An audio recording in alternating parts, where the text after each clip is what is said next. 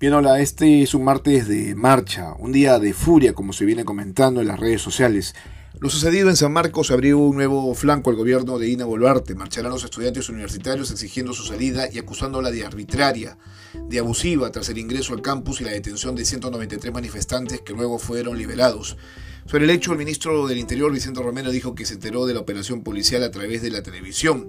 Bastante irónica su respuesta. Luego argumentó que no existió decisión política para entrar a la universidad reventando la puerta con una tanqueta. Romero tendrá ahora que responder ante el Congreso, donde se han presentado dos mociones para que explique lo sucedido. En los próximos días se comprarán 100.000 cartuchos de gas lacrimógeno para contener a los manifestantes que continúan en las calles de varias regiones del país, donde exigen que se vayan todos y esos todos, como ya sabemos, se mantendrán estirando la crisis. Aquí me refiero al Congreso, donde la derecha reclama que se aplique el estado de sitio, el estado de guerra prácticamente en las zonas de mayor conflictividad, mayor represión para lograr la paz. Tremenda contradicción. Vamos a esperar qué es lo que define la Junta de Portavoces del Parlamento Nacional respecto a los temas que se deben tratar en el próximo pleno. Este jueves 25 de enero, Dina Boluarte, que es la presidenta de la República, participará en la reunión de la Comisión Permanente de la OEA para explicar la crisis, la represión y los muertos que suman 54 en lo que va de su gobierno.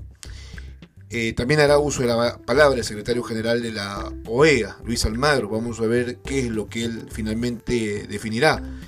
Mientras tanto, mientras Dina Boluarte se prepara para esta cita, su premier Alberto Tarola declaró ante la Fiscalía por la investigación que se inició en su contra por el presunto delito de genocidio. Una investigación que tiene para largo y que seguramente eh, tendrá una serie de aristas. Lo correcto será eh, que se encuentre y se sancionen a los responsables y no se actúe con impunidad.